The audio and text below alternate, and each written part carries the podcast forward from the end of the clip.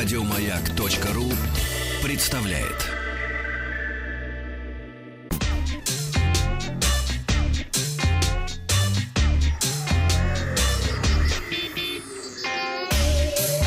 Страна транзистория. Доброе утро. Начинаем мы сегодня с китайской компании Meizu. Вчера представили свои флагманские смартфоны Meizu 16 и 16 Plus, которые призваны заменить Meizu 15 и 15 Plus, которые дебютировали в апреле. Экран смартфонов имеет соотношение сторон 18 на 9, а соотношение площади экрана а, к передней панели достигает 91,18%. Ну, то есть больше 91% это экран. Частично это стало возможно благодаря тому, что дактилоскопический датчик располагается прямо в э, экране смартфонов. А скорость срабатывания сканера под экраном, э, говорят, 0,25 секунды, точность распознавания больше 99%. Хотелось бы попробовать это уже потестировать, чтобы понять, действительно ли это так, поскольку все-таки э, датчики под экраном штука новая, э, пока мало еще в смартфонах, и работает это еще не всегда очень хорошо. А Meizu 16 получил 6-дюймовый AMOLED-дисплей с разрешением Full HD+, процессор Qualcomm а, Snapdragon 845, 6,8 гигабайт оперативной и 64 или 128 встроенной памяти. Аккумулятор на 3010 мАч с поддержкой быстрой зарядки. Весит а, смартфон 152 а, грамма, что, как утверждает производитель, меньше любых актуальных флагманов этого года. Есть мини-джек для наушников и поддержка двух сим-карт. Основная двойная камера на 12 и 20 мегапикселей, фронтальная на 20 мегапикселей с функциями искусственного интеллекта. А вот Meizu 16 Plus получил экран большего размера, это уже 6,5 дюймов, также с разрешением Full HD+.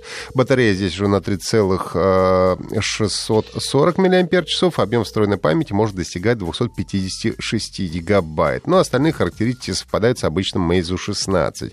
Смартфоны будут доступны в черном и белом цветах от э, э, 395 э, долларов США, как раз э, столько просит за Мезу 16 э, э, с 6 гигабайтами оперативной 64 встроенной и 468 долларов за Мезу 16 Plus. Российские цены и сроки начала продаж будут объявлены позже на официальном сайте компании. С 1 ноября в России в тестовом режиме заработает новая система пошлин для физических лиц при совершении покупок в зарубежных интернет-магазинах. А, в эксперименте примут участие товары личного пользования в международных почтовых отправлениях, приобретенные физическими лицами. На данный момент в России можно беспошлино, напомню, получать заказы на, из иностранных онлайн-магазинов стоимостью не более 1000 евро в месяц и весом менее 31 килограмма. При превышении лимита пошлина составит 30%, но не менее 4 евро за килограмм. И по договору в рамках Евразийского экономического союза максимальную стоимость беспошлиных посылок а, планируется снизить до 500 евро с следующего года и до 200 евро с 2020 года. А в июне стало известно, что Федеральная таможенная служба предложила Минфину ввести пошлину на все покупки любой стоимости в зарубежных интернет-магазинах. Предложение э, ФТС предусматривает снижение пошлины с 30 до 20%, но платиться она будет со всех заказов в зарубежных интернет-магазинах. Компания Яндекс еще весной грозила, что в сервисе каршеринга Яндекс Драйв вскоре появятся машины бизнес-класса. Летом планировалось запустить более 500 машин Mercedes E-класса и BMW 5 серии, а также автомобили Porsche. Ну и вот теперь в Москве появились 10 кроссоверов Porsche Macan и два спортивных автомобиля Porsche 911 Carrera 4S. А, аренда Porsche в Яндекс Драйв доступна для водителя 26 лет и старше с российским водительским удостоверением и стажем от 6 лет.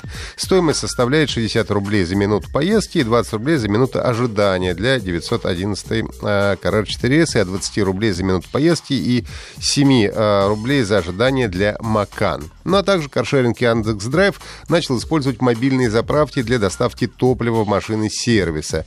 Для этого компания договорилась о покупке стартапа топлива в бак. Так что теперь и Драйв сам будет заправлять машины, и пользователям сервиса не нужно будет самим заезжать на заправки.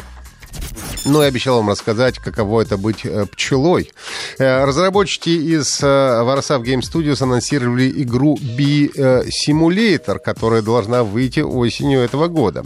В игре вы сможете почувствовать себя каково это быть медоносной пчелой. Вы сможете посоревноваться с другими пчелами в гонках, помочь в сборе пыльцы, исполнить пчелиные танцы и исследовать большой открытый мир, который вдохновлен Центральным парком а, Нью-Йорка. А процитирую разработчиков. Когда первые лучи солнечного цвета поднимаются над горизонтом, улей медленно просыпается. Иерархия и усердие жизненно важны для благополучия всего роя. Так что проверяйте свои крылья, измеряйте степень отклонения усиков и отправляйтесь к королеве за своим первым заданием.